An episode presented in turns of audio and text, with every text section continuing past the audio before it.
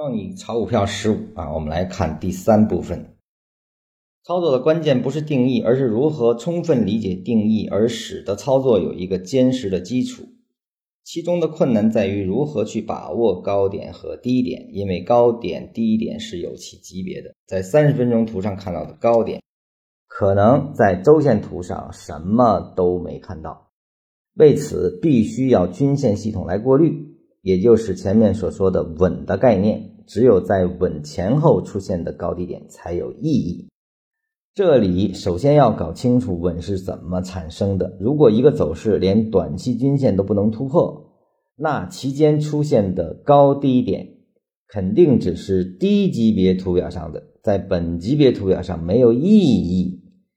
当走势突破短期均线，却不能突破长期均线，就会形成飞稳。当走势突破长期均线，马上形成陷阱，就会形成纯稳。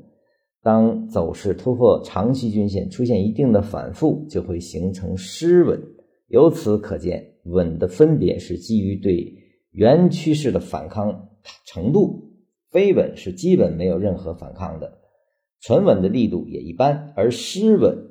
就意味着力度有了足够的强度，而一切的转折基本都是从失稳开始的啊。那么这一段话呢，实际上呢，我们就可以通过这个来去理解禅宗说禅的走势的这个定义了啊。也就是说，在本级别图上啊，如果长期均线都没有被有效的穿透之前啊，实际上呢，你可以归结为一个下或者一个上。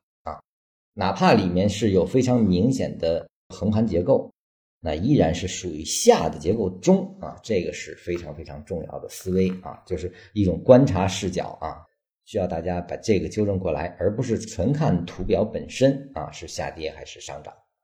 也就是说，如何划分高低点的相连啊，这个是对你用什么系统来观察啊相关。